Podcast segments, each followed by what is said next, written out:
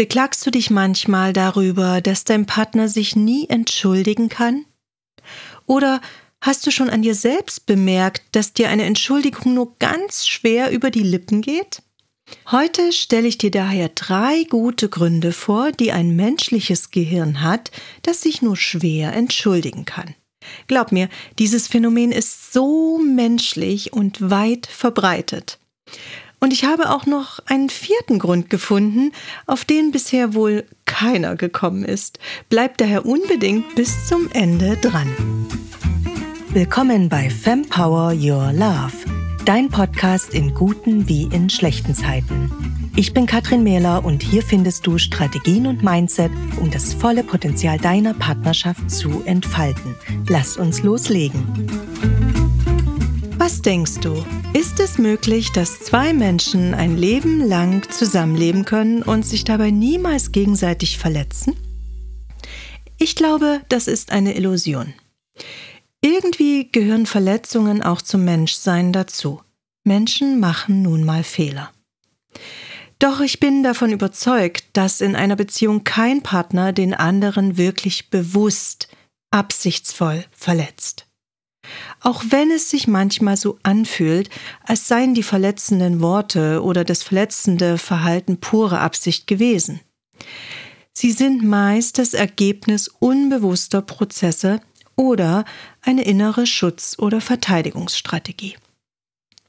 Hurt people hurt. Vielleicht kennst du ja den Spruch. Wenn Menschen also andere verletzen, wurden sie vorher selbst verletzt. Daher ist die Fähigkeit zur Vergebung auch so wichtig in einer Partnerschaft, weil wir Verletzungen eben nicht wirklich vermeiden können. Und natürlich würde uns eine Entschuldigung sehr dabei helfen, dem anderen zu vergeben. Aber sie ist nicht unbedingt notwendig. Du kannst auch vergeben, ohne je eine Entschuldigung gehört zu haben. Und sehr oft musst du das wohl auch, weil du eben einen Partner hast, dem es sehr schwer fällt, sich zu entschuldigen. Aber warum eigentlich? Es folgen jetzt drei plus eins gute Gründe dafür. Ich nenne sie übrigens gute Gründe, weil sie absolut Sinn machen. Dahinter steckt in der Regel eine gute Absicht, auch wenn sie auf den ersten Blick manchmal schwer erkennbar ist. Übrigens, kennst du schon meine drei Power-Fragen, die Streit mit deinem Partner verhindern und eure Verbundenheit stärken? Eine dieser drei Power-Fragen ist die Frage nach den guten Gründen. Sie heißt, welche gute Absicht könnte hinter dem Verhalten meines Partners stecken? Bezüglich einer fehlenden Entschuldigung wirst du dir diese Frage also am Ende der heutigen Podcast-Folge beantworten können. Wenn du auch die anderen beiden Powerfragen wissen möchtest, dann lade sie dir doch gleich mal für 0 Euro herunter. Den Link zu den drei Powerfragen, die jede Frau kennen sollte, gibt's in der Beschreibung. Nun aber zu Grund Nummer 1, warum es Menschen oft schwerfällt, sich zu entschuldigen. Vielleicht hast du oder dein Partner einfach sehr hohe Ansprüche an dich selbst, bist besonders leistungsorientiert oder auch perfektionistisch. Dann kann es sein, dass es dir äußerst schwer fällt, das Gefühl von Unzulänglichkeit und Scham auszuhalten, welches entstehen kann, wenn du dich entschuldigst. Menschen, die sehr selbstkritisch sind, gestehen nur sehr ungern einen Fehler ein, weil dann ihr innerer Kritiker ihnen die Hölle heiß macht.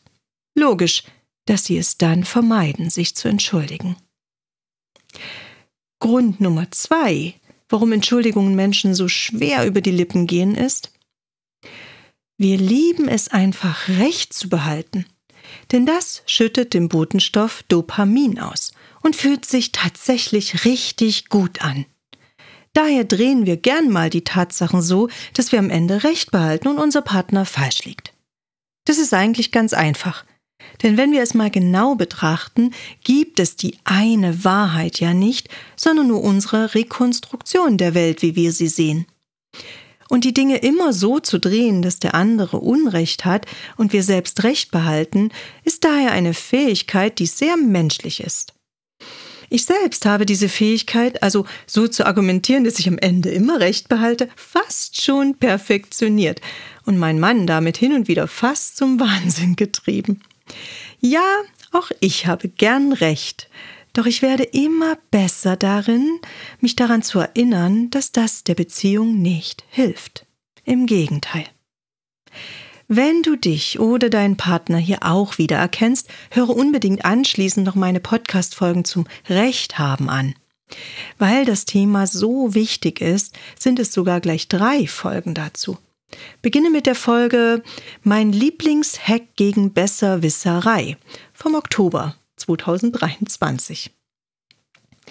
Welches ist nun der dritte gute Grund, sich nicht zu entschuldigen? Ich hatte ja bereits gesagt, hurt people hurt. Es kann also sein, dass du oder dein Partner vor dem verletzenden Verhalten auch selbst verletzt wurdest. Vielleicht hast du deinen Partner in irgendeiner Art und Weise kritisiert oder er fühlte sich durch deine Worte erniedrigt. Das führt dann nicht selten dazu, dass insbesondere Männer mit einer starken patriarchalischen Sozialisation sehr sensibel darauf reagieren und dann gegebenenfalls auch überreagieren und verletzend sein können. Dass dein Partner sich dann für sein Verhalten nicht entschuldigt, kann daran liegen, dass er zunächst eine Entschuldigung von dir erwartet. Vielleicht bist du dir deines verletzenden Verhaltens noch gar nicht bewusst, aber es kann hilfreich sein, dich an den Satz Hurt People Hurt zu erinnern und dich zu fragen, hm, habe ich ihn vielleicht auch verletzt? Wofür müsste ich mich vielleicht auch bei ihm entschuldigen? Und dann geh gern mit gutem Beispiel voran. Übernimm Verantwortung für deinen Part am Konflikt und entschuldige dich. Wenn es deinem Partner dadurch anschließend leichter fällt, dir zu vergeben, wird er eventuell dann auch in der Lage sein, sich für seinen Anteil am Konflikt zu entschuldigen. Vielleicht aber auch nicht. Dann greifen wahrscheinlich Grund 1 und Grund 2, warum er sich nur ungern entschuldigt. Und es gibt noch einen weiteren vierten sozusagen Bonusgrund, warum es deinem Partner, dir und auch mir schwerfallen mag, Entschuldigung zu sagen. Überleg mal, was heißt eigentlich Entschuldigung? Darin steckt ja das Wort Schuld. Wenn sich eine Person also entschuldigt, dann weil sie möchte, dass die Schuld von ihr abfällt, dass sie sich entweder selbst von Schuld befreit oder jemand bittet, sie von Schuld zu befreien. Bitte entschuldige mich. Ich entschuldige mich. Hm. Was aber, wenn du überhaupt keine Schuld fühlst? wenn du fein mit dem bist, was du getan hast. Es gibt Menschen, die kein Schuldgefühl kennen, weil sie sich die Schuldfrage überhaupt nicht stellen. Warum? Nein, nicht weil sie Narzissten sind, sondern weil sie sich bereits für alles, was sie zu einem früheren Zeitpunkt getan haben, vergeben haben. Weil sie wissen, dass das, was sie getan haben, ja, auch wenn sie dabei jemand verletzt haben, nicht absichtlich geschehen ist, sondern unbewusst.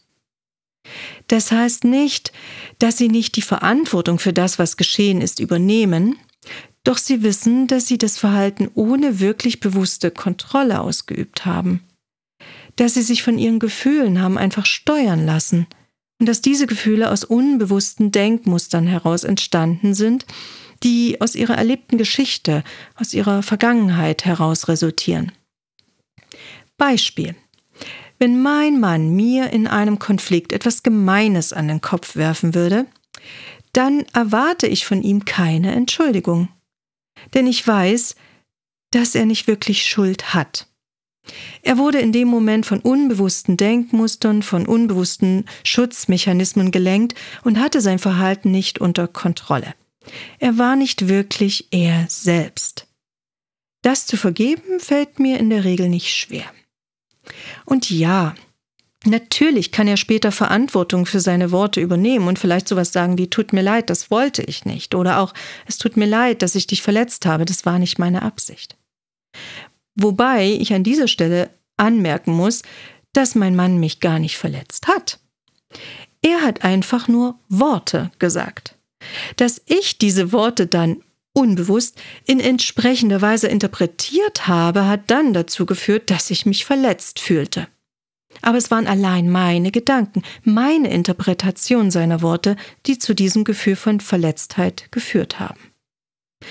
Aber natürlich höre ich in dem Moment auch gern, wenn er sagt, dass es ihm leid tue. Dann spüre ich schnell wieder Nähe und Verbundenheit zwischen uns. Und weil in meiner Welt Schuldgefühle absolut keinen Sinn machen, nutze ich auch tatsächlich selbst statt Entschuldigung lieber die Worte Es tut mir leid. Denn es tut mir ja auch leid. Doch was tut mir leid? Mir tut leid, dass mein Mann sich verletzt fühlt. Tut es ja wirklich. Ich könnte daher auch sagen, es tut mir leid, dass du dich verletzt fühlst. Korrekterweise müsste ich sogar sagen, es tut mir leid, dass ich Worte gesagt habe, die in dir einen Gedanken ausgelöst haben, der dich hat verletzt fühlen lassen. Aber das würde wohl etwas zu weit gehen. Ich empfehle daher nur ein kurzes Es tut mir leid. Den Rest kannst du dir denken, aber nicht unbedingt laut aussprechen. Könnte sonst sein, dass dein Partner das falsch versteht. Verkneife dir auch bitte Sätze wie Ich kann dich gar nicht verletzen, das sind nur deine Gedanken, die dich das so fühlen lassen.